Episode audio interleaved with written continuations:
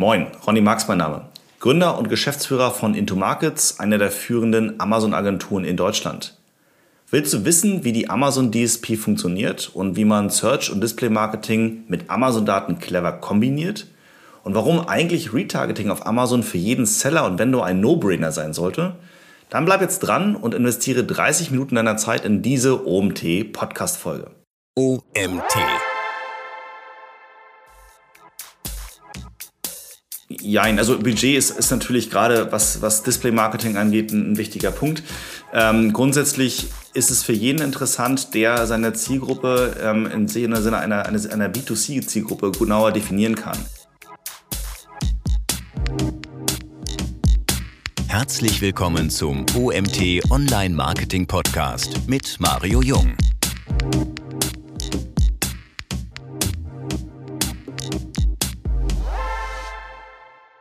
Hallo Ronny, schön, dass du da bist. Was genau steckt hinter Amazon DSP? Ja, wo soll ich da anfangen? Es ist ein komplexes Feld. Ähm, Im Wesentlichen mit zwei Worten gesagt Display Marketing.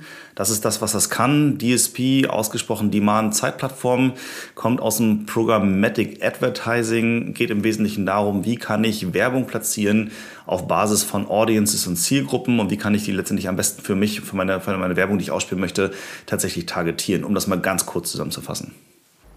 Bedeutet aber nur im Amazon Dunstkreis, also nur auf der Plattform von Amazon oder auch darüber hinaus?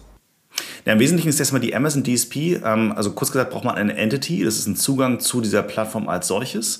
Und ähm, dann unterscheidet man im Wesentlichen äh, zwischen Non-Endemics und Endemics. Die Endemics sind quasi die Amazon-Händler, das kann Vendor, das kann Seller sein, also jemand, der auf Amazon physische Ware anbietet.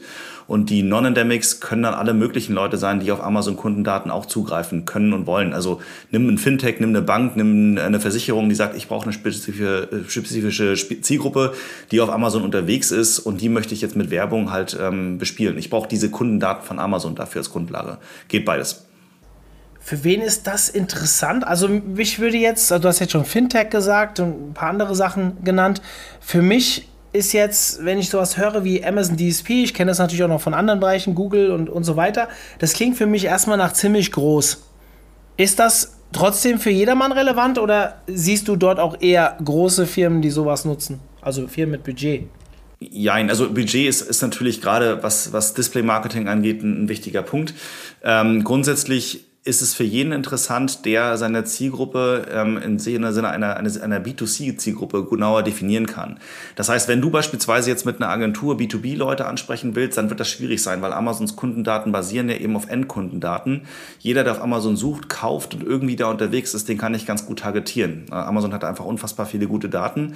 Ähm, und äh, um das zu sagen, für wen ist das in erster Linie gut? Ähm, wir machen es ja auch für unsere Kunden äh, viel auf Amazon. Das heißt, wenn ein Amazon-Händler, ein Marke, ein Hersteller ähm, sich breiter aufstellen möchte im Advertising, dann geht das da sehr, sehr, sehr gut. Ähm, ich kann halt ganz genau sagen, für die Marke, für die Mitbewerber bewerbe ich das und äh, spiele meine, meine Kampagnen aus. Genauso aber auch, wenn ich jetzt sage, ich habe ein bestimmtes Produkt, es kann auch ein digitales Dienstleistungsprodukt sein und kann halt genau definieren, äh, mit wem ich da äh, zukünftig halt als, als Kunde zusammenarbeiten möchte, ähm, dann kriege ich das auf Amazon halt auch hin. Aber es geht auf, auf allen Seiten, überall da, wo Zielgruppen unterwegs sind, die so B2C-lastig ähm, targetierbar sind. Welche Produkte würdest du da empfehlen? Beziehungsweise was darf ich überhaupt über DSP bewerben? Beziehungsweise gibt es irgendwelche Einschränkungen? Oh ja, gibt es. Amazon ist ein amerikanischer Großkonzern. Ähm, die sind äh, teilweise sehr, sehr strikt, was das angeht. Kleines Beispiel, wir haben vor oder während der Corona-Phase letzten Jahr, wo das alles so ein bisschen hochkam, mit einem sehr großen Pharmakonzern gesprochen. Die hätten gerne loslegen wollen. Da, die hätten so die, haben so die ersten Corona-Selbsttests entwickelt, die man hätte kaufen können. Die haben sie auch schon verkauft im Einzelhandel. Und sie würden es ganz gern, verkaufen es auch Amazon auch immer noch, und hätten es gern beworben. Amazon hat gesagt, geht nicht, weil es ein medizinisches Produkt ähm, und und äh, das lassen wir in, unser, in unserem Kanal nicht zu. Alles, was irgendwie ähm, Alkohol, Medizin, Sextoys angeht, Gambling, ähm, da sind die Amerikaner extrem strikt, auch wenn die Produkte per se nicht irgendwie diese, diese Definition, dieser Definition entsprechen. Das geht nicht. Ähm, bei physischen Produkten empfiehlt sich wirklich da Produkte, die sich gut verkaufen über eine breite Masse mit so einem Einstiegspreis. Das ist das, was wir immer empfehlen, von 25 bis 30 Euro Verkaufspreis oder mehr. Ähm, du brauchst halt eben ein bisschen Budget und logischerweise auch ein bisschen Marge auf den Produkten, sonst funktioniert es nicht. Aber ganz grob gesagt geht es in die Richtung. Geht das nur für jetzt die Nutzung von DSP oder sind das auch Produkte, die man so als Seller nicht verkaufen kann über Amazon? Ähm, wenn du die Produkte über Amazon nicht anbietest, kannst du es auch machen. Also angenommen, du hast einen Webshop ja, und bietest da deine Produkte an, bist auf Amazon gar nicht selbst aktiv, da gibt es Einschränkungen, ähm, die, man, die man beachten muss, aber man kann dann, dann auch beispielsweise, du hast deine, deine Audience ist ja auch auf deinem Webshop, da kannst du auch einen Tracking-Pixel einbinden. Äh, die Daten, die dann darüber reinkommen, ist ähnlich wie Google ne, oder Facebook, die kannst du dann letztendlich mit Lookalike Audiences zum Beispiel auf Amazon wieder nachbilden und darüber dann Werbung schalten. Das geht halt auch. Ähm, aber spezialisiert ist es natürlich dann am besten, du bist eine halbwegs bekannte Marke oder hast Ideal für gute Produkte. Ähm, wir sprechen immer dann auch von einer gewissen Retail Readiness, also die Produkte sollten vernünftig optimiert sein, ordentliche Bilder, ein paar Bewertungen aufgebaut haben, die Basics. Und wenn sie dann einen ordentlichen Verkaufspreis haben und nicht zu nischig sind, ähm, dann kriegst du sie eigentlich extrem gut targetiert. Also wir haben das jetzt mit mehreren Kunden gehabt äh, und unfassbar gute ähm, Ergebnisse letztendlich auch erzielt damit. Hm. Ich bin von Haus aus ja so ein, sag mal, Online-Marketer, der auch immer ein bisschen breiter versucht zu schauen. Jetzt bietet ja Amazon auch diverse Möglichkeiten an. Also wir haben jetzt vor kurzem hatten wir ein Webinar zum Thema Amazon SEO.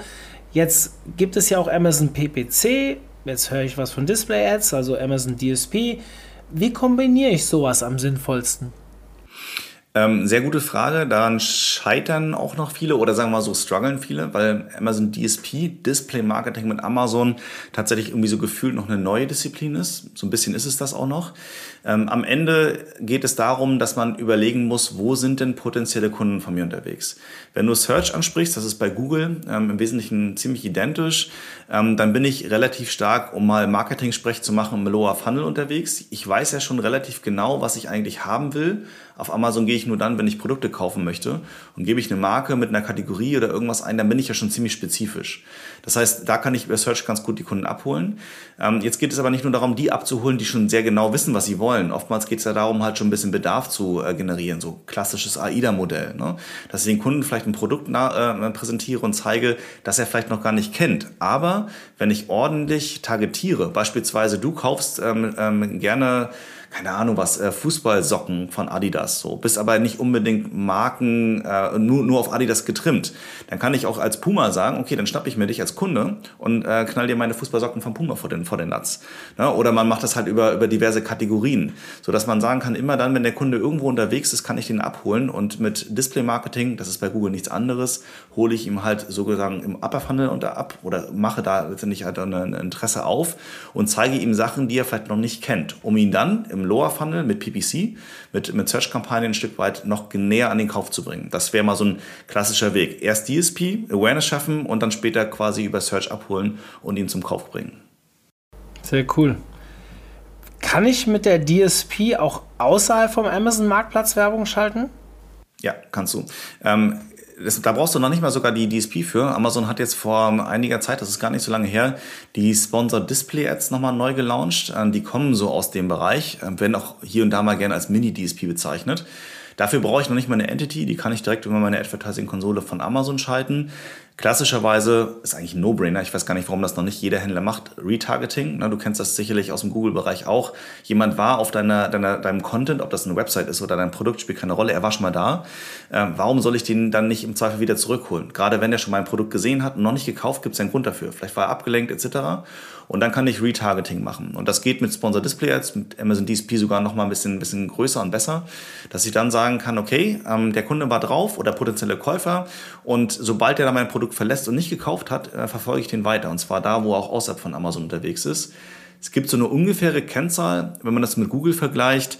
Du hast ungefähr 85 Prozent der Inventare, wahrscheinlich sogar an die 90 Prozent, die du mit Google und Facebook erreichen würdest, erreichst du auch über Amazon Display Marketing. Das heißt, die kaufen sich genauso Realtime-Bidding-mäßig in Inventare, in Websites ein, ähm, die du von Google und, und Facebook auch kennen würdest. Und damit kannst du natürlich die Nutzer weiterverfolgen. Dann klickst du was klassische Werbebanner von Amazon vor den Latz, wenn du ein Produkt angeschaut und noch nicht gekauft hast, um mal ein Beispiel zu nennen. Also ja, geht auf jeden Fall. Sollte man, also wenn ich jetzt, ich versuche mich gerade so ein bisschen äh, in diese Thema, Thema, ich bin ja nicht von Haus aus Amazon-Marketer und finde es immer wieder spannend, hierüber zu sprechen. Wir haben schon diverse Themen im Podcast dazu besprochen und merke immer wieder, dass mich dieser Bereich eigentlich total interessieren würde. Ähm, sollte man Retargeting über Sponsor Display Ads, also PPC, oder eher direkt über die DSP schalten? Um, ähm, it depends. Äh, kann ich dir dann so eine, so eine schwammige Antwort erstmal geben und äh, konkreter warum? Ähm, hängt A am Budget ab äh, oder vom Budget ab. Wenn du jetzt sagst, du hast beispielsweise nur 2.000, 3.000 Euro Budget pro Monat, die du jetzt für Retargeting bereitstellen möchtest oder generell für Advertising, dann ergibt DSP keinen Sinn, weil du brauchst schon ein bisschen mehr Futter. Liegt mit daran, dass die Amazon DSP auf CPM, also quasi auf äh, Tausender Kontaktpreis, ne, immer dann, wenn tausendmal ausgespielt wird, dann berechne ich ähm, halt, dann, dann wird abgerechnet und die Sponsor Display Ads reagieren auf ähm, Cost per Klick. Also immer dann, wenn tatsächlich an der Werbung angezeigt, geklickt und gekauft gekauft wurde. Ähm, da habe ich dann eine bessere Kostenkontrolle, wenn ich kleinere Budgets habe. Dann macht Amazon ähm, Sponsor Display ähm, auf jeden Fall extrem Sinn. Ähm, wenn es ein bisschen größer wird, wenn ich mehr Budget habe, ähm, dann geht über die Amazon DSP deutlich mehr. Klassisches Beispiel, ich habe jetzt hier gerade, äh, ich nutze mal so ein Investing.com, das ist so eine kleine, kleine Finanz-App, ähm, äh, um Finanznews irgendwie so zu konsumieren. Ähm, und da kriege ich auch Retargeting-Ads angezeigt. Das heißt, Amazon kauft die Inventare auch in Apps ein, die quasi dann äh, Slots dafür zur Verfügung stellen. Das geht nur dann, wenn ich Amazon DSP mache. Und um das noch ein kleines bisschen konkreter zu machen, wenn du Produkte hast, also A, ein bisschen Budget, also mindestens 6.000, 7.000 Euro solltest du haben dafür und Produkte hast, die ein genaueres Targeting erfordern, dann ist Amazon DSP auf jeden Fall sinnvoll. Das heißt, wenn du schon weißt, du möchtest zum Beispiel nur Frauen ansprechen, du möchtest in einem bestimmten Postleitzahlengebiet werden, zu einer, werben, zu einer bestimmten Zeit und möchtest vielleicht das sogar noch mit Einkommen definieren. Also willst du Heißbänder, Losbänder haben, hohes Einkommen, mittleres Einkommen, niedriges Einkommen, umso spezifischer es wird, umso ähm, sinnvoller ist dann die Amazon DSP, weil mit den Sponsor Display Ads kommst du ganz schnell auch technisch an deine Grenzen. Mhm. Kann man den eigenen Webshop und Produkte auf dem Marktplatz gleichzeitig über die DSP bewerben? Sehr wahrscheinlich nicht. Also wenn du auf Amazon Produkte anbietest, die du auch in deinem Webshop anbietest, ähm, dann lässt Amazon das in der Regel nicht zu, dass du innerhalb von Amazon Werbung für deine Produkte außerhalb von Amazon machst, wenn du sie sogar auch noch auf Amazon selbst anbietest. Ähm, das wird nicht funktionieren und das braucht man auch gar nichts probieren, weil jeden Advertiser, den man sozusagen anlegt, da muss man klare Ziele hinterlegen äh, und dann kann es ganz, ganz schnell passieren, dass Amazon dann auch sagt, nein, das die äh, Werbekampagnen lassen wir in diesem Fall nicht zu. Ähm, was natürlich geht, dass man sagen kann, ich stelle eigene Werbemittel zur Verfügung, biete ähm, auch meine Produkte im Shop oder auf Amazon an und sage dann in dem Fall, die Werbemittel hinterlege ich der, hinter der Amazon DSP. Das geht übrigens alles nicht mit Sponsor Display jetzt, da brauche ich dann wirklich die DSP für und lege meinen Pixel dahinter und sage, die Leute, die schon irgendwie auf meinem Webshop waren und mit den Werbemitteln, die ich bereitgestellt habe, die hole ich dann außerhalb von Amazon, aber mit den Kundendaten von Amazon eben zurück zu meinem Webshop. Das funktioniert. Ähm, Gibt es auch ein paar technische Einschränkungen, aber wenn man sich dann die Spielregeln von Amazon hält, dann, dann funktioniert das. Mhm. Mit, mit welchem Budget muss ich rechnen? Du hast eben schon gesagt, 2.000, 3.000 Euro ist ein bisschen wenig, 6.000, 7.000 Euro äh, sollte ich loslegen. Wo fängt es an, richtig Spaß zu machen? Ähm, auch da wieder abhängig, was du machen möchtest. Wenn du sagst, du bist sehr dicht am, am ROI dran, was ja viele Online-Händler sind, per Natur, die sagen, ich investiere ähm, 20 Euro oder 100 Euro oder 1000 Euro und der muss ich so oft returnen, ähm, dann, dann ähm, sollte man das halt mit Retargeting, Competitive Targeting machen, also alles, was irgendwie dicht an, am, am Thema Umsatz dran ist. Wenn du jetzt sagst, ich bin eine neue Marke, wir machen das gerade für einen unserer Kunden, ähm, da geht zum Beispiel auch bei Twitch eine ganze Menge, kennst du sicherlich auch, ne? so ein bisschen kommt aus der Gaming-Branche, die verkaufen ähm, so mehr oder weniger Aufputschmittel für Gamer, das passt eigentlich ziemlich gut zusammen. Und da soll dann halt eine Videokampagne über Twitch laufen, also über diese ganzen Livestreaming-Geschichten äh, werden dann halt äh, Videokampagnen eingeblendet für die ganzen Gaming-Freaks, die dann sagen, ey geil, so ein Aufputschmittel ist ja genau das, was ich brauche, um halt die ganze Nacht durchzuzocken. Ähm, dann rechne ich aber oder muss man schon eher mit mehr mehreren 10.000 Euro halt pro Monat rechnen, weil Videoinventar kauft man teuer ein. Um dir dann eine Zahl zu nennen, ähm, äh, klassischer CPM äh, für Twitch sollte man durchschnittlich bei 30, 40 Euro rechnen. Das ist halt richtig teuer. Ähm, das kann sich lohnen, wenn ich tiefe Taschen habe und auch ein bisschen langen Atmen, um dann meine Produkte zu präsentieren. Ist nichts für die Leute, die sagen, ich muss relativ schnell auf Umsatz kommen, äh, sonst überlebe ich den nächsten Monat nicht. Dann funktioniert es nicht. Aber für die DSP generell, ähm, wenn ich nur Retargeting machen will, Produktwerbung machen möchte, äh, sollten 6.000, 7.000 Euro im Monat kein Problem darstellen. Aber in der Regel, wenn man die Kampagnen ordentlich aufsetzt, hast du da schnell mal ein ROAS von 20, 30 ohne Probleme, je nachdem, was für ein Produkt du hast. Und dann rechnet sich das auch wieder. Erklär doch mal kurz den Hörern, was das heißt, ROAS von 20, 30. ja, das ist ein guter Punkt. Das müssen wir teilweise unseren Kunden auch immer mal wieder so ein bisschen näher führen. Also ROAS äh, ähm, ausgesprochen heißt ja Return on, on Advertising Spend. Das heißt, ich gebe 100 Euro aus und würde dann mit einem ROAS von 10 1000 Euro Umsatz machen. Oder anderes Rechenbeispiel, ich gebe 10.000 Euro aus, habe ein ROAS von 5 und würde dann nur 50.000 Euro ähm, direkten Umsatz mit den Werbekampagnen schalten. Ähm, wenn man im Amazon-Ökosystem unterwegs ist, kennt man vielleicht oft, oft auch den ACOS, also ACOS, den Advertising Cost of Sale. Ist im Prinzip genau der gleiche ähm, äh, Kram, nur einmal reziprok. Das heißt, das heißt in dem Sinne, wenn ich ähm, einen ACOS von 10% habe, ähm, mit einem Umsatz von 1000 Euro, habe ich 100 Euro investiert. Also im Prinzip eigentlich der umgedrehte ROAS, sagt das gleiche aus, andere Betrachtungswinkel. Mhm. Das also, habe ich deine Fachfrage, äh, habe ich den Test bestanden sozusagen? Das, das hörte sich nach Test. Du hast den Test bestanden. Ich, ich weiß nur immer, ich werde immer dafür gerüffelt, wenn ich mit den Fachwörtern, ich bin ja eher aus dem SEO-Bereich, äh, um mich herum werfe und dann hört jemand zu, er findet es total spannend. Amazon DSP, da geht es ja schon los mit einer Abkürzung und dann kommt ROI, ähm, äh, ROAS und, und so weiter. Ich bin jetzt kein Ätzler und ich tue mir immer wieder schwer mit genau diesen Wörtern und wie fühlt sich dann jemand, der überhaupt nicht in dem Thema drin ist. Deswegen versuche ich gerne diese Fragen mal zu stellen. Wenn du jetzt mal die beiden Bereiche Amazon ähm, Sponsored Display Ads und DSP vergleichst, so im Thema ROAS oder ROI, sehe ich da große Unterschiede? In Bezug Unterschiede auf, auf was genau? Wo, wo, welche also Unterschiede also was, fun was funktioniert besser, beziehungsweise wo muss ich vielleicht mit mehr Budget oder mit weniger ROI oder wie auch immer rechnen? Oder ist es relativ identisch? Nee, identisch ist es, ist es nicht wirklich. Es hängt ein bisschen auch wieder von deiner Zielgruppe ab. Ne? Umso genauer du deine Zielgruppe definieren kannst ähm, und du musst halt ein kleines bisschen Sitzfleisch muss man immer auch haben, äh, sagen wir auch unseren Kunden. Man darf nicht erwarten, nach einer Woche kriegt man schon die perfekten Ergebnisse. Wir reden hier von datengetriebenen Marketing. Das ist bei Google, das ist bei Amazon so, das ist bei Facebook so, das ist auch bei, bei PPC und DSP so. Ähm, äh, da ist ein Algorithmus dahinter, der selbst lernt und entscheidet, ob die Kampagnen irgendwie relevant sind. Der braucht halt einfach ein bisschen Input. Und umso genauer ich das aufsetze, das ist bei PPC ja auch so, ne, wenn ich halt irgendwie Keywords einbuche für Produkte, die überhaupt nicht zusammenpassen, dann habe ich im besten Fall keine Ausspielung, habe auch keine Kosten gehabt, aber aber Zeit investiert, die nicht notwendig war. Das ist bei Google so, das ist bei Facebook so, das ist bei Amazon so. Aber Facebook hat ja kein, kein soweit ich weiß, ich bin kein Facebook-Experte, kein, kein Search-Marketing, aber Display-Marketing. Und in dem Moment, wo ich halt eine falsche Audience ähm, äh, targetiere, auch über die Amazon DSP, die nicht zu meinen Produkten passt und ich habe ein sogenanntes TKP, TKP also Tausender Kontaktpreis. Ähm, jedes Mal, wenn 1000 Anzeigen ausgespielt werden, dann werde ich abgerechnet. Dahinter, die nicht passt, dann kann ich schnell viel Geld verbrennen. Und das ist übrigens auch der Grund, warum Amazon sagt, wir lassen auf die DSP nicht jeden drauf. Da kann ich ganz schnell viel kaputt machen und dann sind die Leute nachher äh, glinde gesagt sauer auf Amazon, dass sie Geld verbrannt haben. Und das äh, darf natürlich im schlimmsten Fall nicht passieren. Du hast eben schon mal angesprochen, man braucht ein bisschen Ausdauer und ja, ich weiß, wie da so Kundengespräche laufen. Das Wort Ausdauer, das hören die nicht so gerne. Was ist denn so ein realistischer Testzeitraum für DSP-Kampagnen? Guck mal, da kann ich dir jetzt zum ersten Mal eine richtig einfache, knackige Antwort geben. Vier Wochen. Ähm, auch natürlich ein bisschen davon abhängig. Wenn ich sage, ey, ich will eine Awareness-Kampagne machen für ein komplett neues Produkt, äh, dann sind vier Wochen wieder kurz, ähm, kann aber trotzdem funktionieren, je nachdem, wie viel Budget ich mitbringe. Ähm, wenn wir von Kampagnen sprechen, die nah am Umsatz sind, also zum Beispiel Retargeting-Kampagnen, und ich weiß, was ich mit der Amazon DSP tue, dann reichen vier Wochen in der Regel aus, um eine vernünftige Tendenz abzubilden. Wenn ich nach vier Wochen es nicht schaffe, eine vernünftige Umsatzkampagne, wenn Ziel Umsatz ist oder rentabler Umsatz ist, ähm, aufzubauen mit den Produkten. Dann liegt es entweder an den Produkten oder dass ich keine Ahnung davon von den Kampagnen habe, die ich da aufsetze.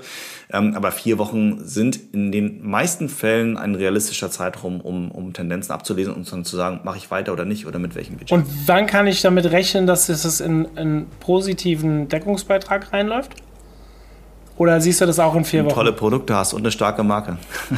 Nein, also äh, positiver Deckungsbeitrag auch, auch nach vier Wochen.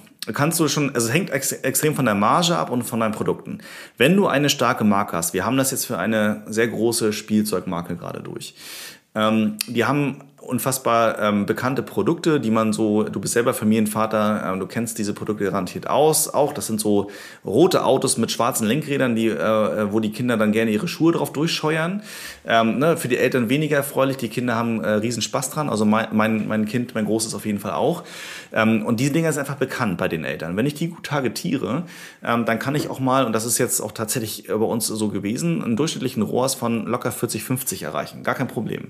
Sogar in Spitzenwerten über 300 mit einigen Kampagnen und Produkten. Dann ist das natürlich hochrentabel und auch schon nach wenigen Wochen. Wenn ich Produkte habe, die nicht so bekannt sind und die Zielgruppen vielleicht noch nicht so genau definieren kann, dann brauche ich vielleicht mindestens mal vier Wochen, um die Kampagnen ein bisschen lernen zu lassen und dann genauer zu spezifizieren. Das haben wir mit einem anderen Kunden durch, so im Kosmetikbereich. Da war das so nach zwei, drei Monaten so, dass die Kampagnen ziemlich profitabel liefen. Ähm, hängt extrem Produkten, Audiences und natürlich auch von dem ab, was du da tust. Dann lass uns doch mal kurz anders rangehen. Also wenn jetzt jemand den Podcast gehört hat und sagt, oh, ich habe noch keine DSP-Kampagnen gemacht, Amazon ist für mich äh, schon ein Begriff. Ich bin mit meinen Produkten auf Amazon unterwegs, wahrscheinlich dann sogar einigermaßen erfolgreich. Was wären denn so für dich die fünf, von mir aus auch drei, vier, fünf Gründe, warum ein Werbetreibender unbedingt auf die Amazon DSP setzen sollte? Also ich hatte es vorhin ganz kurz erwähnt, es ist für mich und eigentlich sollte es für jeden sein ein No-Brainer. Retargeting funktioniert bei Google schon sehr gut. Ähm, das funktioniert bei Amazon genauso gut. Wenigstens über die Sponsor Display Ads Retargeting zu machen. Und zwar immer dann, wenn ich ähm, Produkte habe, die gut optimiert sind. Also erstmal zwei, drei, vier gute Bilder, ein paar Bewertungen, 10, 20 ähm, halbwegs durchschnittlich positive Bewertungen habe. Das Produkt eine einigermaßen ordentliche Qualität. Also wir reden jetzt nicht von irgendwelchen super High-Class äh, Branding-Produkten, sondern erstmal Produkte, die sauber dastehen und eine möglichst breite Masse ansprechen. Dann funktioniert das schon mal. Ähm, Verkaufspreis hatte ich vorhin schon kurz erwähnt, von 20, 30 Euro sollte so ein Produkt auch haben. Dann, dann ist eigentlich Retargeting Pflichtprogramm. Und ganz wichtig bei der Nummer, das vergessen immer viele. Wir haben das jetzt gerade wieder mit einem anderen großen Kunden durch. Ja, ja, wir sind verfügbar, auf kein, äh, kein Problem. Wir haben Produkte immer in unserer Supply Chain. Wir können ganz schnell nachliefern. Äh, das Ende vom Lied ist dann ganz häufig, dass die Produkte eben doch nicht so schnell verfügbar waren und äh, out of stock, ne? die Lager sind dann leer, die Kampagnen stoppen dann, auch da kriegt der Algorithmus weniger Daten. Ähm, anders als PPC-Kampagnen muss man jede Kampagne manuell wieder neu hochladen, starten, also neu, neu äh, anfassen und starten ähm, und dann wird das Ganze so ein bisschen träge und dann funktioniert es irgendwann auch nicht mehr. Die Produkte müssen verfügbar sein, die müssen einen vernünftigen Verkaufspreis haben und wenn die sonst schon eigentlich über PPC gut gehen, werden die mit Retargeting oder Competitor Targeting Marketing äh, genauso gut funktionieren. Du hast ja eine Amazon-Agentur, also du unterstützt Unternehmen genau mit solchen Fragen bzw. solche Kampagnen aufzusetzen. Wenn du jetzt von Haus aus mal, oder anders, wenn du mal neutral versuchst zu bewerten, wäre das Thema Amazon DSP etwas, was du einer Agentur in die Hand drücken würdest? Wir wissen alle, du bist ein bisschen parteiisch, ja, aber es gibt ja immer, also wenn mich jemand im SEO-Bereich fragt, es gibt Bereiche, die würde ich nicht unbedingt eine Agentur rausgeben. Es gibt Bereiche, die würde ich einer Agentur geben. Jetzt reden wir hier ja explizit über Amazon DSP, können das aber auch gerne für ein paar andere Amazon-Dienstleistungen erweitern. Wie würdest du das hier beurteilen? Also grundsätzlich ist es eben so, was ich sagte. Ne? Also die, wir haben, um das mal ganz klar zu sagen, als ich 2018 mit der Agentur, mit Into Markets hier mit DSP angefangen habe, also 2016 gibt es uns schon, da machen wir schon seitdem SEO und PPC. Ähm, mit 2018, Mitte 2018 haben wir mit DSP angefangen und das ist erstmal grandios gescheitert, weil wir nicht wussten, was wir da eigentlich tun, um das mal ganz ehrlich zu sagen. Ähm, erst Anfang letzten Jahres habe ich dann einen kompletten Neustart gemacht und habe jemanden eingestellt, der aus diesem Umfeld kommt, der Programmatic Advertising wirklich ähm, mehrere Jahre gemacht und verstanden hat. Und seitdem läuft das auch deutlich besser. Wir stellen zum Beispiel nur noch Leute ein, die müssen keine große Amazon-Erfahrung haben. Das lernt man dann doch einigermaßen schnell, wenn man ein bisschen ein Ausbildungsprogramm hat. Die müssen aber verstehen, was Programmatic Advertising ist, was, wie Realtime-Bidding funktioniert. Also ich habe es auch erst gelernt, so ein Stück weit durch meine, durch meine Leute. Ähm, nur dann funktioniert das und nur dann kannst du auch erfolgreich Kampagnen schalten und Kunden beraten. Wir haben es jetzt gerade zum Beispiel mit dem Thema Seismic Ad Server zu tun. Das ist ein unfassbar komplexes Feld. Da machst du plötzlich äh, Baustellen auf, die du vorher gar nicht erahnt hast. Und wenn du dann nur deine Amazon-Bubble kennst und ein bisschen PPC, ein bisschen SEO, ein bisschen Algorithmus, ähm, äh, das machen ja viele Agenturen. Nicht, weil sie es nicht anders können, sondern einfach, weil das ähm, relativ einfach zu belegen sind, diese Felder. Dann ist das auch okay, aber dann ist das definitiv nichts, wo ich mich als Agentur ranwagen sollte. Auch diese, diese Gehfehler haben wir am Anfang gemacht. Wenn man Amazon DSP ordentlich machen will, brauche ich Leute, die sich mit diesem Thema Programmatic Advertising wirklich gut auskennen. Zwei bis drei Jahre Berufserfahrung sind da absolut Pflicht. Das merken wir bei vielen Bewerbern jetzt auch immer wieder. Das ist notwendig. Aber man muss klar sagen, geh mal auf Amazon jetzt zu und sag, hey, wir sind eine tolle Agentur, wir machen äh, jetzt auch Programmatic, gib uns mal einen Zugang zu DSP. Dann wird Amazon äh, dir dafür danken, dass du sie angefragt hast. Und dann wird, werden sie dir in Deutschland genau vier Agenturen empfehlen, auf die du doch dann bitte zugehen kannst. Und die dann zusammen mit dir dieses auf, also Onboarding machen. Das ist Into Markets, sind noch drei andere Agenturen in Deutschland, aber Amazon lässt derzeit niemanden anders mehr rein. Auch ganz große Agenturen kommen da derzeit nicht rein. Äh, die kommen dann auf uns und sagen, ey, könnt ihr uns bitte mal eine Subentity geben, wir würden auch gerne mitspielen. Ähm, also tatsächlich ist das Thema komplex und ähm, Amazon regelt das momentan sehr, sehr strikt. Das heißt, selbst wenn ich es will, komme ich da momentan nicht rein. Das heißt, ich kann sogar nur über eine Agentur rein. Tatsächlich ist das momentan wirklich der Fall. Amazon hat eine Zeit lang genauso wie Google Managed Service gemacht, auch im Display Marketing. Machen sie nicht mehr. Das heißt, wenn du jetzt sagst, ey Amazon, ich habe hier 30.000 Euro im Monat, äh, ich will nicht auf eine Agentur, macht ihr das mal für mich, dann bedanken die sich wieder ganz freundlich und sagen, wir haben vier Agenturen, wende dich bitte mal an die. Also tatsächlich kommt man in Deutschland ähm, nur über vier Agenturen da rein, es sei denn, man hat schon eine Entity, die nimmt einem keiner mehr weg. Ähm, wenn ich die noch nicht habe, komme ich da nicht rein. Punkt. Hm, ja, schauen wir mal. Lizenz zum Gelddrucken. Ich gratuliere dir. So, ähm, ja. ja, aber es ist doch schon mal cool, wenn man einer von exklusiven vier Agenturen ist. Bin ich ja froh, dass ich dich hier heute als Gesprächspartner habe und nicht einen, der diese äh, die Thematik nicht bedienen kann. Also, äh, lieber Ronny, mega spannend. Das Thema DSP haben wir in anderen wie soll ich sagen, Ökosystem schon ab und zu mal, nicht jetzt hier im Podcast, aber hier bei uns in der Agentur natürlich auf dem Radar gehabt. Wir sind ja jetzt keine Amazon-Agentur von Haus aus, nee, eigentlich fast gar keine Berührung. Dementsprechend jetzt nicht mit der Amazon DSP. Als das Schlagwort aufkam vor kurzem, habe ich gesagt, okay, dazu müssen wir was produzieren und ich glaube, du hast uns hier wirklich sehr, sehr gut beantwortet, um was es da geht, wo die Parallelen zu anderen Sachen sind und worauf man achten sollte. Erstmal danke dafür und für deine Zeit. Und Ihr hört selbst raus, also ist nicht abgesprochener Werbeblock. Ähm, wenn ihr euch mit dem Thema beschäftigen wollt, geht in Deutschland nur über eine Agentur. Ich empfehle euch jetzt einfach mal Ronny. Und die anderen drei, ich weiß gar nicht, wer die anderen drei sind, um ehrlich zu sein, deswegen kann ich es euch auch nicht empf empfehlen. Habe ich auch schon wieder vergessen. Ich, ich bin so vergesslich, so, ich vergesse die Namen immer wieder. Ja, gut. Dass du die fake ist, das ist mir klar. Also, man, man, muss, das, man muss das fair und ehrlich sagen, ähm, so, so, viel, so viel Korrektheit muss sein. Es gibt in Deutschland bestimmt 20 Agenturen, die einen Zugang zu diesem Account haben. Also zu, die, zu, nicht zu dem Account, zu einer, eine eigene Amazon DSP-Entity haben. Es gibt aber derzeit nur vier Agenturen, die Amazon aktiv empfiehlt, wenn es darum geht, wenn du neue Produkte, neue Werbekampagnen schalten möchtest. Mhm. Und dazu gehören wir eben auch genauso wie drei andere noch. Ähm, und jeder macht in dem Bereich ein guten, gutes Handwerk. Ne? Sonst würde man da nicht reinkommen. Amazon screent das sehr genau. Ähm, aber natürlich freuen wir uns über jeden, der da irgendwie Kontakt zu uns aufnimmt. Ähm, gehen wir gerne auch mal ein bisschen beratend rein, klar. Ich kann euch sagen, mit Ronny kann man sich sehr gut unterhalten und der gibt auch mal ein paar Infos, ohne gleich die Hand aufzumachen, aber per se ist er sicherlich auch die richtige Hilfe an der Seite. Und ähm, ja, wir werden, wir haben schon viel mit Ronny gemacht, er hat schon ein paar Artikel bei uns geschrieben und wir haben noch einiges in der Pipeline. Dementsprechend äh, für diejenigen, die das heute sympathisch finden, die sollten äh, mal ein bisschen dranbleiben. Da kommt demnächst noch ein bisschen mehr zum Thema E-Commerce und Amazon, aber alles, äh, wie sagt man so schön, gut Ding will Weile haben. Alles nach und nach. Genau, genau. Also auch wir im Online-Marketing müssen mal durchatmen zwischendurch. Ne? So sieht's aus. Es steht Urlaubszeit an und dementsprechend. Ronny, dir einen schönen Sommer, Restsommer. Wir hören uns spätestens im Herbst wieder und machen, äh, wie war das mit der Weltherrschaft und so? Das machen wir dann zusammen.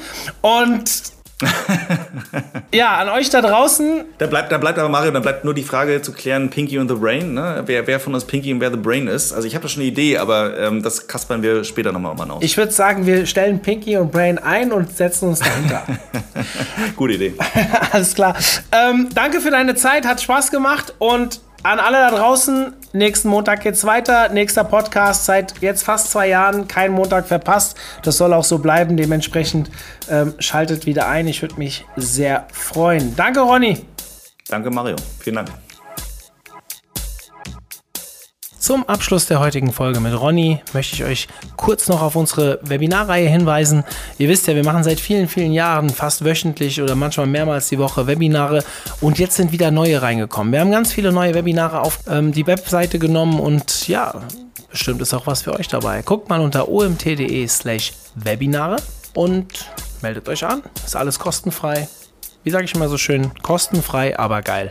Ja, kommt dazu, ja, lernt was und ich freue mich, wenn ich euch demnächst in einem der Webinare begrüßen darf. Bis dann, euer Mario.